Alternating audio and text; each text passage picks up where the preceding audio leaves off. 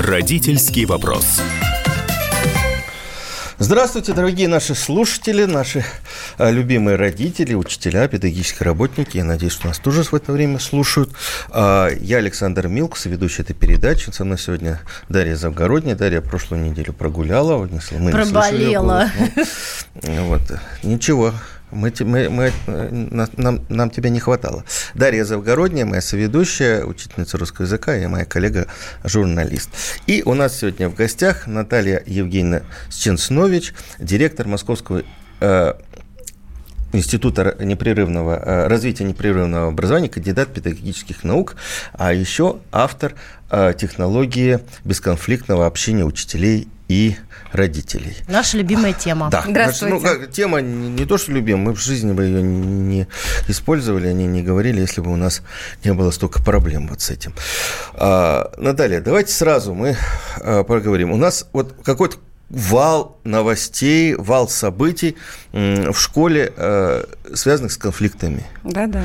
А, поэтому вот хочется хотя бы разобрать, что происходит. Вот ощущение, что ради, вот с кем я не говорю, с учителями, жалуются на родителей. Родители такие, родители всякие, они не слушают, они хамят, они приходят, требуют, как будто школа – это там химчистка, где надо… Вот мы им услуги предоставляем, ребенка голос не подними, э, не обидь его и тому подобное.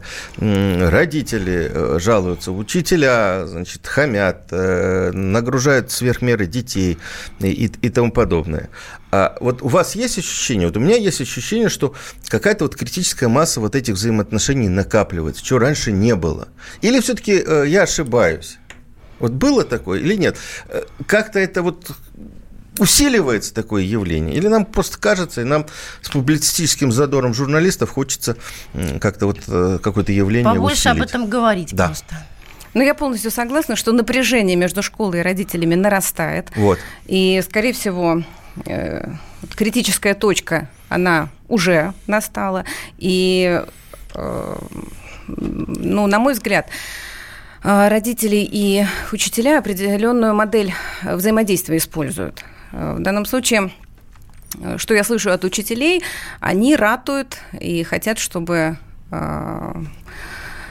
была такая экспертная модель взаимодействия семьи и школы. Ну, что это означает? Это означает, что э, вы родители слушались, учителя слушались, э, дети ученики слушались, слушались, ученики, ученики, да, да, да. Э, Потому что учитель Если знает, я... как надо лучше всех. Конечно, конечно. Да. Делайте так, как я сказал. Э, не надо, пожалуйста, со мной спорить. Вот я знаю лучше. У родителей другая модель и другой запрос. И, конечно, закон об образовании дал им такую возможность, сделав их, их участниками образовательных отношений. Не столько процесса, сколько отношений. И поэтому у них запрос на клиентскую модель.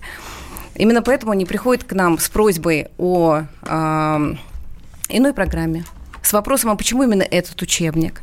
А может быть, еще какой-то кружок? А может, поменяйте нам вот этого учителя и так далее. Но на самом деле самая э, важная модель, и модель, которая будет помогать ребенку становиться личностью, это партнерская модель. Когда мы все-таки начнем договариваться о том, э, что мы будем делать для того, чтобы ребенок стал счастливым. Потому что не, не экспертная, не э, клиентская модель, она не ведет к э, эффективности и к результату. А наши результаты Наталья, вот давайте, ребенок. вот вы говорите сейчас вот, ну, действительно такой экспертный академический язык. Да, да, да. Вот да, как да. это все сделать? Абсолютно непонятно. Во-первых, я хотел бы подключить наших слушателей 8 800 200 ровно 9702. Вы можете нам звонить в прямой эфир, а, рассказывать о своих э, историях, может быть, конфликтах, и как вы вышли с конфликта в школе, как родительского, учительского, между учителями и родителями, между детьми и родителями. И WhatsApp Viber 967 7 200 ровно 9702, вы можете нам писать, сообщения и так далее. Я, хотел, я вас попросил вот прийти, э, спасибо большое, что вы откликнулись в выходной день и в праздничный день, э, для того, чтобы мы попробовали разобрать вот, ну, классические, на мой взгляд, э, сейчас это говорят кейсы, опыт, да? Давайте. Вот э, давайте вот, вот история, вот буквально произошедшая несколько месяцев назад, э, подмосковная гимназия, в общем-то, хорошие дети, отобранные, элитарные, поехали в Москву на э, концерт, понятно, что это подростки подростки лет 15 в автобусе, они бузили, толкались, смеялись, э, значит, там, обнимались и тому подобное. Ну, нормальное поведение подростков. Через две недели э, этот весь класс вместе с родителями вызвали в школу, потребовали, чтобы были и родители, и дети.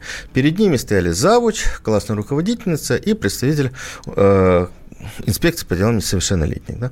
А, значит, и дальше звучали такие слова. Во-первых, Значит, э, видимо, сотрудник э, полиции, она других слов не знает, она говорила с ними, ну, примерно как малолетними преступниками. «Сядь!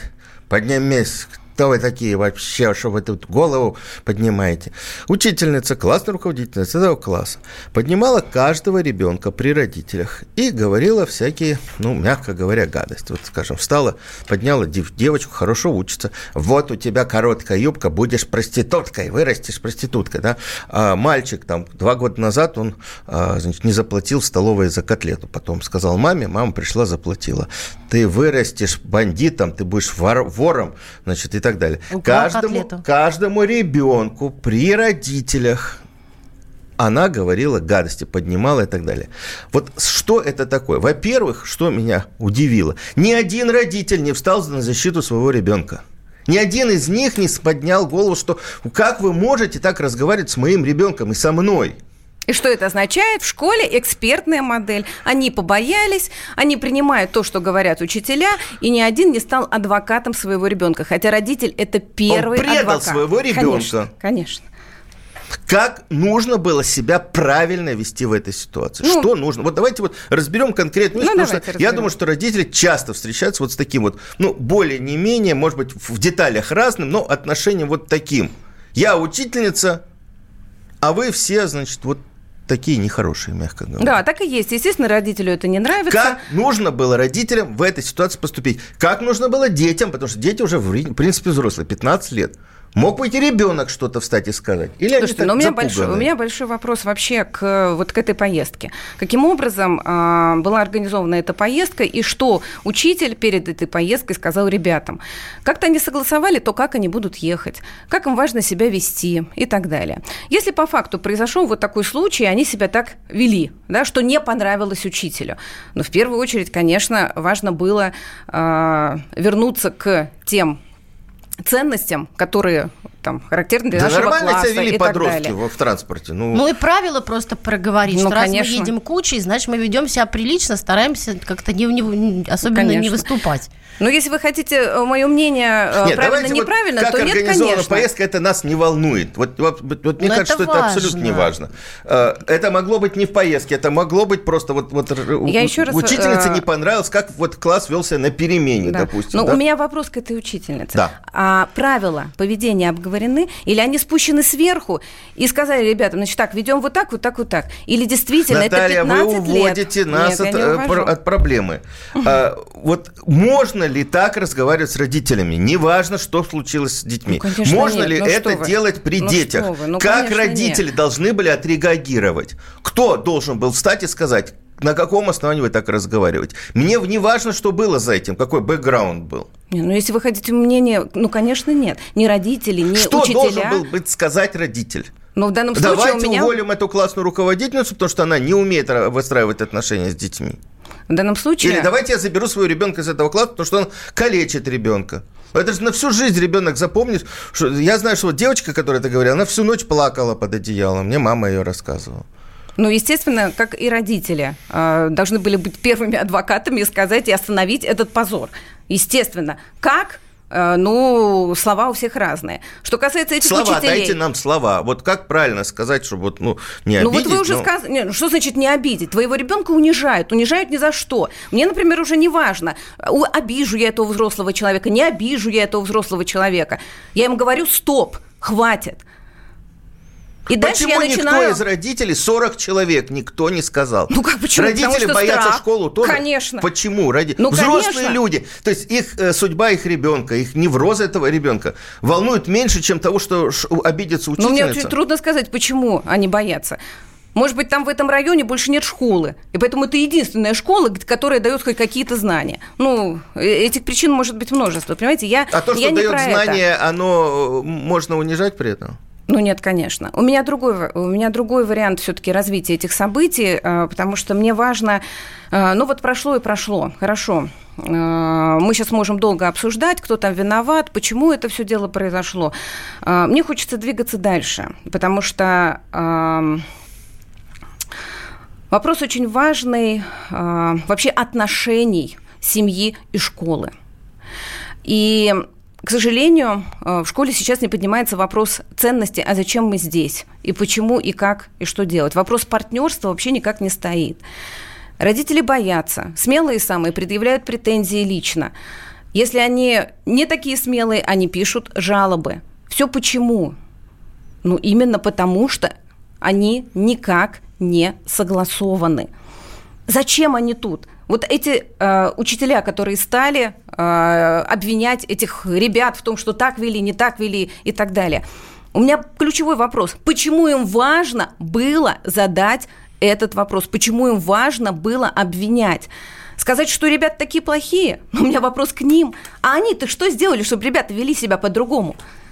Давайте вот на этот вопрос мы ответим после перерыва, буквально небольшого. Я напоминаю, я Александр Милк, со мной вместе Дарья Завгородняя и наш сегодняшний гость Наталья Сченснович, директор Московского института развития непрерывного образования, кандидат педагогических наук, и, что важно, э, автор технологии бесконфликтного общения родителей и учителей.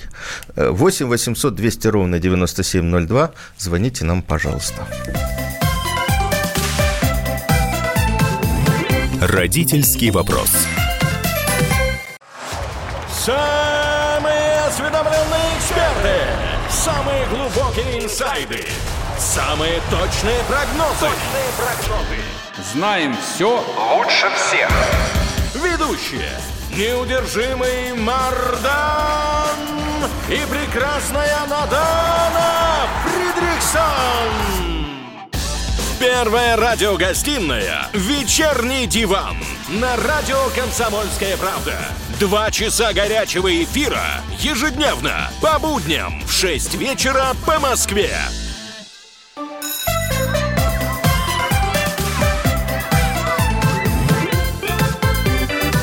Родительский вопрос.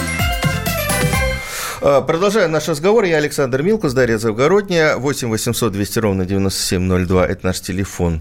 А, телефон доверия сегодня, я бы даже сказал. А, Наталья Евгеньевна Ченснович, директор Московского института развития непрерывного образования, кандидат педагогических наук, автор технологий бесконфликтного общения родителей и учителей. Ну, скорее так, учителей с родителями, Учителей, потому что мы работаем с учителями. Ну, хорошо. Давайте вот, вот эту э, историю до конца разберем. Давайте. Значит, э, вот ребенок после этого разбора в школу ходить боится, не хочет, не хочет общаться с этой учительницей. Что должны сделать родители? Подойти к завучу, к директору школы. Ну, конечно, этот вопрос... Этот, этот педагог не обладает, не обладает вообще никакими этическими нормами, конечно. не то что педагогическими, человеческими. Конечно. Вот. И потребовать его воспитать, перевоспитать, но учительницу 50 лет перевоспитать невозможно. Ну, смотрите, с моей точки зрения... ее от класса? Э, ну, смотрите, учитель нарушил вообще этику общения с детьми, и поэтому, с моей точки зрения, нужно этот вопрос решать на уровне системы, на уровне директора. Какие уже он выберет методы? Уволить эту учительницу, убрать эту учительницу. Но понятно, что больше к детям она не должна вернуться, это 100%. Вот. Смотрите, 100%. а вот, вот буквально недавно, вот второй случай, очень похожий, да, Петрозаводск, насколько я помню, девочка с короткой юбкой, ну, как полагается, э, завуч вызывает ее или директор в, школу, в, в кабинет и говорит, как ты смеешь носить короткую ну, юбку, у тебя толстые ноги, с такими толстыми ногами вообще стыдно ходить. С такой юбкой. Представляете, вот а вы говорите к директору прийти и, пожалуйста, на это. Директор сама такая. Э, мама потом подала на нее жалобу. ну, ну естественно, увольняют. что и директора тоже бывают разные. Поэтому вопрос э, того, чтобы лишить абсолютно ребенка э, и создать ему такие вот максимально комфортные условия, ну, понятно, это абсурд, потому что в жизни он встречается с очень разными людьми. То есть это для вот. ребенка должен быть урок, а, нет, как нет, э, с ним не должны себя вести? Э, это должен быть урок, да, как не должны себя вести. Это, это должен быть урок о том, как останавливать этот негатив и действительно говорить «стоп», э, негативу. Ну и это урок для самих родителей. Понимать, в какую школу они отдали, эта школа вообще по ценностям, она подходит им или нет – И тогда принимать решение, забирать ребенка, не забирать ребенка. Но это может сделать только исключительно сам родитель. Поэтому я не могу советовать забирать, не забирать. Давайте, у нас есть звонок. Э, Давайте. Михаил из Барнаула, здравствуйте. Да, здравствуйте. Говорите. Ну, я хотел бы да, я, я, я из Барнаула. У меня да. такой момент, я вот работал тренером, но тема э, конфликтов, она мне вообще интересна. И я вот хотел бы сказать, что я вот не согласен с тем, что бесконфликтное общение. Да такого вообще общения нет. Мы все время находимся в конфликте. И даже на радио не раз была такая программа, говорит, я утром встаю, женщина говорит, и я уже вступаю в конфликт сама самой, глядя в зеркало, мне уже я не нравлюсь сама себе. Надо просто принять это как рабочую обстановку. Конфликт, он неизбежен. Нет, конфликт поэтому... конфликту рознь, извините, пожалуйста. Если вашего Нет, ребенка, если вас а, у, у, унижают. Все с малого. Я, начинается все с малого. Если э, зашли в глубокий, значит, в том числе и у ребенка были какие-то вседозволенность какая-то. И, возможно, воспитание было не только у ребенка неправильно, но и, естественно, у педагога. Но конфликт неизбежен. И это первое я хочу сказать. И многие вопросы как таковые. Вот вы там говорите про то, что короткие юбки. Если мы хотим уйти от конфликта, значит нужно опять возвращаться к той системе, которая была при Советском Союзе, которая была лучшая система. Когда люди были... А кто вам сказал, что в советское время была лучшая система? Потому а, что например, это ваше детство? Например, нет, а почему? А кто с этим это еще не оспорил никто? Смотрите, все люди ходили Я в более-менее форме. И, и они что? занимались не тем, кто красивее оденется и намажется, и телефон возьмет, а кто больше знаний покажет. Ой, а ничего подобного, вы... Михаил. Вы знаете, нет. вот э, фильм «Чучело» э, Ролана Быкова про Показывает унижение и да. то, что сейчас, сейчас буллинг и травля, э, был тогда, и этот фильм всколыхнул общество, потому что очень многие узнали себя. Так что конфликты были и совершенно Я точно. вспоминаю, как меня учительница математики называла дебильной. Причем в присутствии моей мамы. Моя мама заплакала, я помню тогда, просто заплакала. Потом сказала мне, Даш, потерпи немножко, все равно деваться некуда из этой школы. Ну вот и мы это В 88 году, я как человек, который занимается историей советского образования, в 88 88 году министр образования Советского Союза Геннадий Ягодин на Всероссийском съезде работников народного образования, Всесоюзном съезде работников на образование, говорил, что 20-30% детей не хотят идти в первый класс, младшую школу, плачут, потому что а, учительница злая. Это он говорил при всех на, в Кремлевском дворце. Давайте еще один звонок послушаем. Сергей из города Чехов. Здравствуйте. Алло, добрый да, день. Да. Я вот отец двух детей. И вот что вы сейчас говорите, это происходит повседневно. Что вот там у меня учился, у меня из Чехова в одной школе и в другой сейчас дочка учится. Там спокойно, она как мне рассказывает, учитель, если видит учебник не, ну, другого урока, берет и кидает его. Как я понял, это бывший военный, там прошел курсы и стал учителем. Сейчас такие учителя. Вот. И это просто она рассказывает, это просто я ходил и к директору, и в тот раз по музыке ставили, я ходил, отменяли, никого не увольняют. Это уже причина. А следствие состоит в том, что вот слова, значит, новоиспеченного министра Фалькова. Спасение для студентов – это создание индивидуальных образовательных траекторий. Как и... я читаю, что это сословное и дальше у кого денежки есть. И если разбирать вашу, которую сейчас происходит, ну вы не все говорите, я не знаю эту ситуацию. Как вы сказали, что хорошая гимназия, там, видать, набирают умненьких ребятишек. Отсюда и родители молчали. Но это мое просто предположение. Спасибо. А, я вам поясню, потому что э, Фальков про индивидуализацию образования говорил вот именно в этой студии в прошлой неделе в интервью со мной. Это имеется в виду совсем другое. Индивидуализация образования – это после второго курса. Валерий Николаевич объяснял, что когда э, ребенок, ну, студент да, второго курса, можно сказать, еще ребенок, да, а, прошел какие-то базовые э, предметы классического университета, у него появляется, мы надеемся, появляется понимание, кем он хочет быть дальше.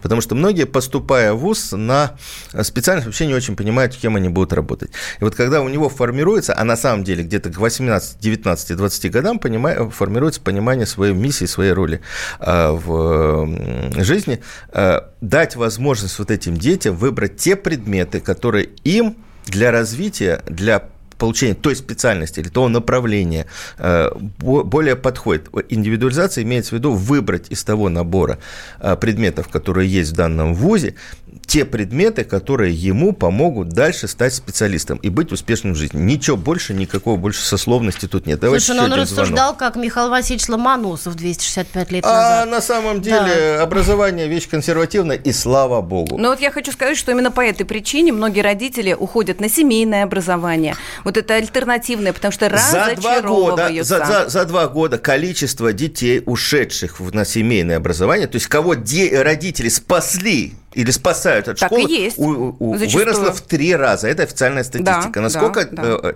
ну там немного, там 5%, 7% от э, Но это только числа. начало, поверьте. Но это начало, конечно. это точно, это, это правда. Если мы не начнем что-то менять. Давайте еще один звонок примем. Константин, Тверь, слушаем вас.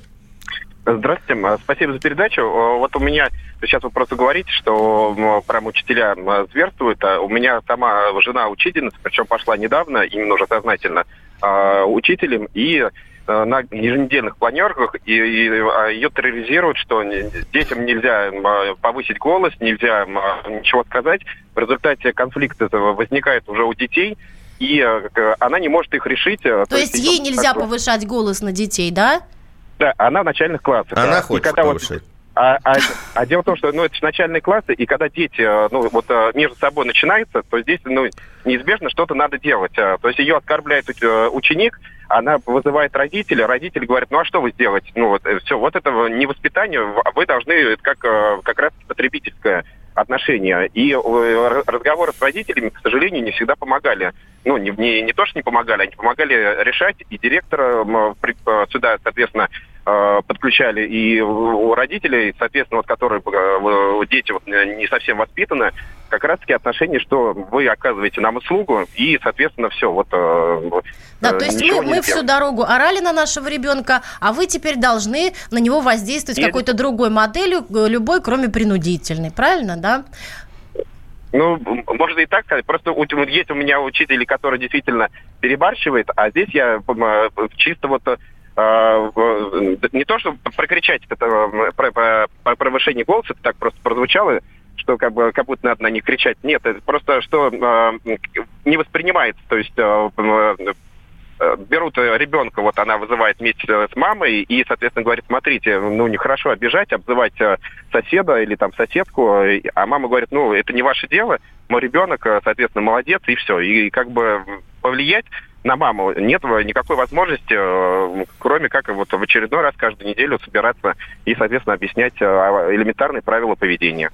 Спасибо большое, угу. Наталья. Давайте да. вот вы все-таки нам расскажете, а что вы рассказываете э, на курсе, когда вы с учителями э, выстраиваете и обучаете их бесконфликтному поведению? Вот как вот такая учительница в младших классах, Мой да, которая, всегда прав. Да, которая сталкивается с детьми, там их 40 детей, может быть, так 35 есть. детей в классе, а, и 2-3 ребенка вообще неуправляемых. Вот как вы, что вы ей можете объяснить, научить ее бесконфликтной ситуации, если у нее ребенок в середине, э, там, во втором классе встает посередине урока, бегает и там делает неизвестно что? Ну, во-первых, мы сейчас обобщили, мы не понимаем, что происходит с этим ребенком и э, какой у него, э, как, каковы причины этого его поведения. Может быть, у него вопросы, там, проблемы со здоровьем, гиперактивностью там, и так далее. И все-таки мне, мне кажется, что, что тут нужно решать конкретно с э, каждым ребенком, что и как.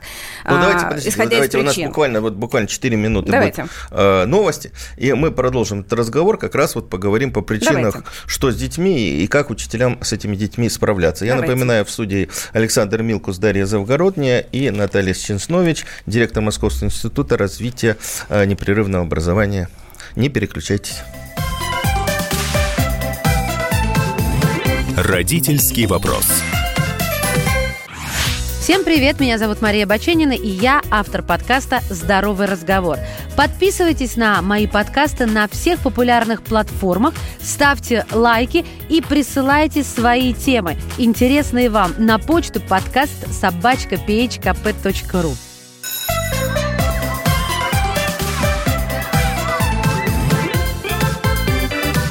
Родительский вопрос.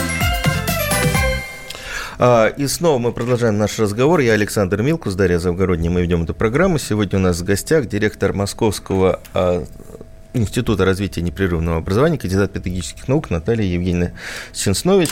А, у Натальи есть специальный курс а, э, бесконфликтного общения учителя и с родителями. А, расскажите, что вы рассказываете учителям, ну, чтобы они не были, конфликты не устраивали? Как они должны себя вести с родителями? С этим? Ну, во-первых, надо понимать, что есть конфликт, и когда конфликт у нас развивающий, а когда конфликт у нас бытовой. И если это бытовой конфликт, вот от этих конфликтов важно по максимуму избавляться. Потому что развивающий конфликт, конфликт развивает. Конфликт, который двигает нас дальше. И что касается тому, чему мы обучаем, э, как действовать учителя в конфликтной ситуации. Ну, например, вот вы сказали пример, ребенок себя плохо ведет, да, всем мешает в классе и так далее. Ну, конечно, важно понять, что с ним происходит. То ли это действительно заболевание какое-то, да, и тогда важно привлекать специалистов, потому что одному э, учителю невозможно решить этот вопрос. И, ну, в любом случае нужно будет потом выходить на разговор с мамой. Если с ребенком все в порядке, то в первую очередь важно э, поговорить с ребенком, и там тоже есть определенная технология. Ключевые вопросы, которые важно задавать ему, э, ну, почему тебе важно вести себя именно так? Кто ты, когда ты так себя ведешь? И так далее. Ну, это То есть на уровне... психологический. Конечно, естественно. Но это очень основательная беседа, Конечно, именно так. А как вы хотите? Без знания психологии, как вы хотите, чтобы ребенок, чтобы учитель разговаривал с ребенком и налаживал контакт? Никак. Именно поэтому мы обучаем учителей вот этой основой психологии и основой общения. Что значит бесконфликтное общение? это общение, когда мы можем договориться, принять какое-то решение, согласоваться и дальше действовать. Вот что значит. Конфликты они были и есть всегда. А конфликт – это повод для общения. Но только не перетягивание друг друга э, одеяла, а действительно повод, чтобы договориться. Дальше идет разговор с мамой. И вот какой привычный алгоритм разговора с учителя с родителями. Это то, вот. что вы рекомендуете? Нет, нет, нет. А, я сейчас приведу пример, то, ага. как обычно учителя да. общаются с родителями. Угу. Алгоритм простой. Вы можете себя узнать, можете узнать своих учителей. И так они вызывают маму, рассказывают о том, как он себя плохо ведет. Вася плохо себя ведет. Какой Именно так. плохой ребенок. Какой он плохой ребенок. Да. Ну, даже, может быть, она и не говорит, какой он плохой ребенок. Ну, он просто факт рассказывает угу. о том, что он плохо Оборвал себя ведет. в классе. Да, так, о том, так. что он Разбойник. не дает и, и так далее. А, и следующий вопрос, который она задает. Ну, давайте думать, как мы будем вместе, вместе, ну, слава богу, что вместе хотя бы говорит, как будем вместе решать эту проблему. Учительница да? говорит. Да. Так вот, алгоритм бесконфликтного общения, он про что? Он про то, что в первую очередь, а, да, факт имеет место быть, и мы говорим о том, что, ну, оборвал штору, э, подрался, там еще что-то, да, и нам важно с вами, мне как э, классному руководителю очень важно, чтобы Вася научился выстраивать отношения с ребятами, чтобы он научился с ними договариваться, чтобы он научился вообще общаться с девчонками. Вот у меня у самой, у меня 20-летний опыт э, работы учителем, заместителем директора. Вот я помню, как я по молодости вызвала папу и стала его отчитывать про то, Э, за то, что э, парень э, задирал в юбке девчонкам. Но, слава богу, папа попался такой, знаете, с юмором, он сказал, ой, ну, слава богу, слава богу, нормальная ориентация, понимаете? И у нас разговор случился, все нормально было, но это был такой первый сигнал понимания того, что не так нужно. Так вот, а, а, тот алгоритм, которому мы обучаем учителей, состоит в следующем. Да, факт имеет место быть, а дальше мы ставим цель и присоединяем учителя к этой цели. Давайте договоримся не о том, что мы будем делать, Э, там, чтобы он себя неплохо вел там, и так далее. А давайте договариваемся о том, что мы будем делать, чтобы он научился хорошо себя вести, выстраивать отношения, договариваться. Ну и вообще, чтобы у него появился авторитет э, в классе. Как это можно сделать?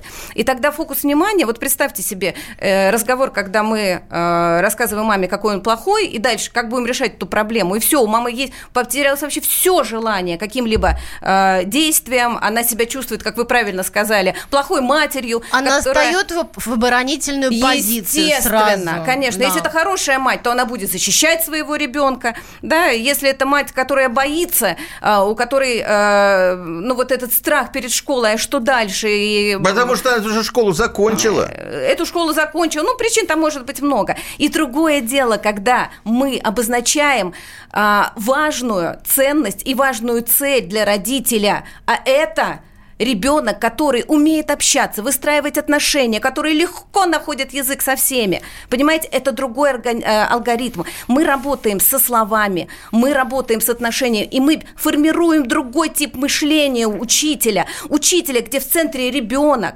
Что есть образование для нас? Для многих учителей это э, подготовка к ЕГЭ образование – это в первую очередь создание важных для ребенка образов. Образ себя, кто я, какие мои цели, что для меня важно – образ отношений, как я выстраиваю отношения с людьми, с своими сверстниками, со взрослыми, образ действий, как мне важно действовать, чтобы быть ответственным, для того, чтобы принимать действительно важные, судьбоносные для, для себя решения и так далее. Давайте у нас сейчас как раз, э, как мне говорит звукорежиссер, преподаватель а, а, Александр, да? Нижний Новгород. Давайте послушаем другую сторону. Очень приятно. Алло. Да, да. Говорите. Да, я Александр, вот я вам... Да, звоню. да, да, мы уже вас представили. Говорите. Да, вот смотрите, вот у вас в гостях вот, там женщина такая, это очень опасный человек. Так, Наталья Евгеньевна, вы опасный человек, так, давайте. Так, а почему? почему? Они, они настолько исказили все, вот у них, понимаете, услуг, вот э, учитель это не человек, вот ты должен стелиться под ребенка и все такое. То есть они э, делают так, что человек вырастает безответственный. И смотрите, вот к нам тоже приходят всякие вот такие вот э, обучающие учителей. И выясняется, что они в школе-то не проработали ни года. Наталья 20 и лет работала. Это, это байки. В интернете сразу вот узнаешь, оказывается, только они на практике во время учебы в университете там были. И когда они поняли, что это ужасный труд, они всеми силами оттуда убежали. Так, что вы хотите сказать? Так, вот эти есть... вот всякие... в, чем, в чем Наталья не права? Так, давайте четко да, сформулируем. Во, во всем. То есть она склоняет к тому, что учитель во всем не прав. Но он формирует образ, он знает, как нужно жить, как правильно поступать, где нравственно, где не нравственно. Вот такие, как эта Наталья, они заставляют вот у нас а... мероприятия, знаете, что делать? Вот ты видишь, я учитель, уже негодяя.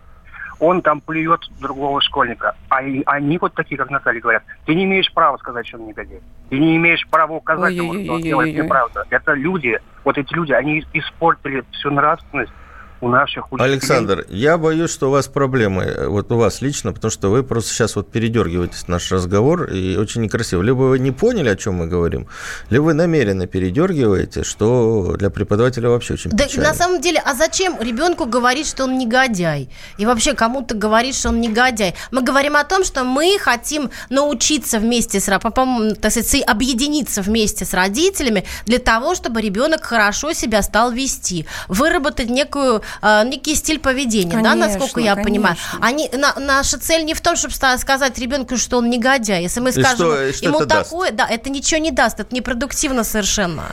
Вот в чем история. Да, печальный звонок, печальный.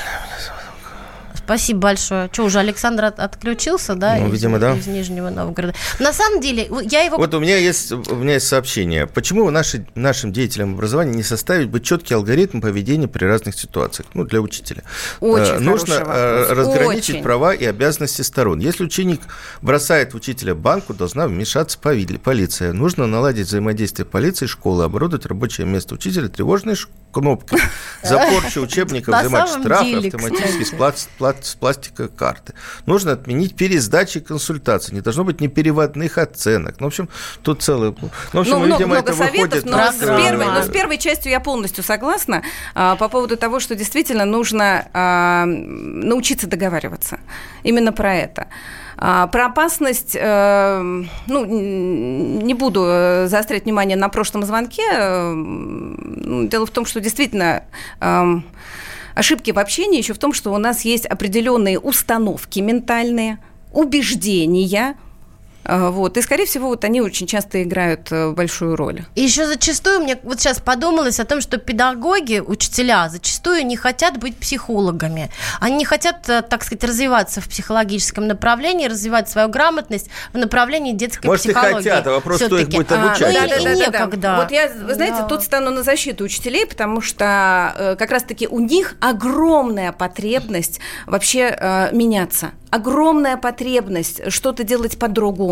На самом деле это так. По крайней мере, те учителя, с которыми мы работаем, несмотря на то, что зачастую приглашают нас э, к ним не они лично, а руководители, у них большая потребность. Они готовы, и они понимают, как это по-другому, и они э, ну, искренне благодарят за это. Причем это как в Москве, так в регионах происходит. Проблемы-то у всех одинаковые. А Я... слушайте, а вот как привлечь на, на помощь, да. например, вот, вот с тем самым трудным подростком, который там э, мешает ведению урока. Вот как-то привлечь школьного психолога можно, потому что зачастую О, это, школьного, это просто... Это, у тебя, конечно, ты же в Москве преподаешь, да? Нету ну, школьных психологов в большинстве школ. А ну, если вот они да. есть, они очень низкого качества, низкого квалификации, потому что, извините, психолог в школе, если он есть, он получает 10 тысяч рублей, даже меньше, чем преподаватель. Вот, и туда приходят люди э, неизвестных каких Да, Александр, и если даже у них квалификация хорошая, просто нет времени на всех, а тем более на учителей. Понимаете, ведь э, зачастую психолог э, нужен учителям. Как мне Абсолютно действовать? Абсолютно точно. Абсолютно точно. Сейчас мы вот буквально на две минуты прервемся. Я вам расскажу, как учителя взаимодействуют с психологами. Мы проводили такие исследования. Дарья Завгородняя, я Александр Милкус, наша гость Наталья Евгеньевна Стенснович, кандидат педагогических наук.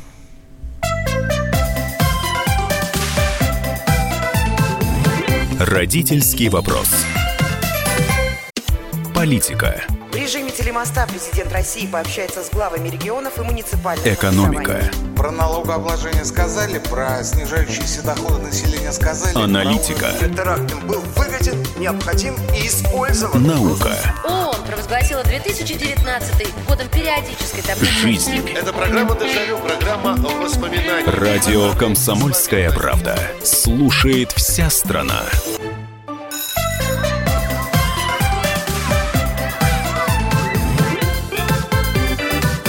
Родительский вопрос. А, мы продолжаем наш разговор. Я Александр Милкус, Дарья Завгородняя. Мы ведем эту программу. Наш сегодняшний гость Наталья Евгеньевна Ченснович, кандидат педагогических наук, директор Московского института развития непрерывного образования. Я вам хочу сказать, я работаю еще в Высшей школе экономики, в лаборатории у меня э, медиакоммуникация в образовании. Мы проводили в прошлом году исследование. Достаточно большое, у нас больше двух тысяч анкет по тому, как травят школьники учителей, насколько учителя подвержены буллингу, как говорит. 70% учителей, 70%, повторяю эту цифру, а, так или иначе, хотя бы раз в жизни сталкивались с буллингом в отношении себя. Это и обидные прозвища, и травля в сети и так далее. 30-35% учителей регулярно подвигаются буллингу по отношению к себе со стороны школьников. А если мы говорим про школьных психологов, а, вот если у ребенка там есть проблемы, он хоть к маме может прийти, учителя, оказывается, в основном держат эти проблемы в себе. И они потом вот взрываются, и все что угодно может... Выгорание наступает Выгорание, знаменитое. и все что угодно может произойти. Вот, в соответствии с нашим опросом, из вот этого 70% учителей, подвергшихся буллингу, только процентов 20-22 обращаются к психологу, то есть пытаются разобраться со специалистом, э, как, как себя вести в этой ситуации. Поэтому и срывы, поэтому вся эта история. Вот э, классическая история, это вот, которая произошла месяц месяц назад в 113-й московской школе, когда учительница физики 61-летняя, а, классная руководительница, между прочим, подошла к мальчику 15-летнему на уроке, он, отказ... он не слушал, и, и понятно, у него он двойка, надо с ним было, надо было было раньше работать, э, как бы включать уроки и так далее. Вот, она обратилась к нему, чтобы он писал контрольную работу, не обратил внимания, она сорвала наушники, а это мальчик из не очень богатой семьи, это единственная ценность, которая у него была, порвала их. Мальчик э, ударил учительницу, завязалась потасовка, кровь и, и, и тому подобное. Вот. А потом эта же учительница, находясь на больничном, гастролировала по телеэкранам рассказывала, нарушая все правила э, этики и там, частной жизни про этого мальчика, называла его фамилию и тому, и тому подобное. Вот классическая история, к сожалению. Ну да, зачастую это происходит просто от безысходности, от того, что я уже не могу по-другому, дети не хотят воспринимать так, как я хочу и умею, а меняться сложно. Поэтому, ну, причин много. В данном случае мы все-таки, э, я против обобщения, нужно разбираться с каждым конкретным случаем. Я бы хотела остановиться, знаете, на чем? На том, чтобы а, раз уж мы про какую-то практику, да, про конкретные советы, про то, как действовать учителю э, в случае, если родитель приходит с претензией, с каким-то упреком, требованием, Зачастую э, свое требование они выражают не очень красиво, может быть, с интонацией не той, возможно, употребляя какие-то слова, э, слишком настойчиво это делают и так далее. Неприятные слова, угу. да. Вот. Ну, в первую очередь а, важно э, воспринимать это не как претензию, а как повод для того, чтобы понять и прояснить, что все-таки за этим стоит. И если родитель приходит с претензией э, по поводу отметок, недоволен э, той или иной отметкой, то этот повод, это повод задать себе вопрос, а вообще у меня критерии-то вообще есть это э, оценивание? Э, дети знают, родители понимают, что за устный ответ я ставлю вот так, за письменный вот так. А, самое ну, прописаны страшное... на самом деле критерии оценивания. Да нет, ну это общие критерии. Ну, да. Есть у каждой школы есть положение, оно находится на сайте.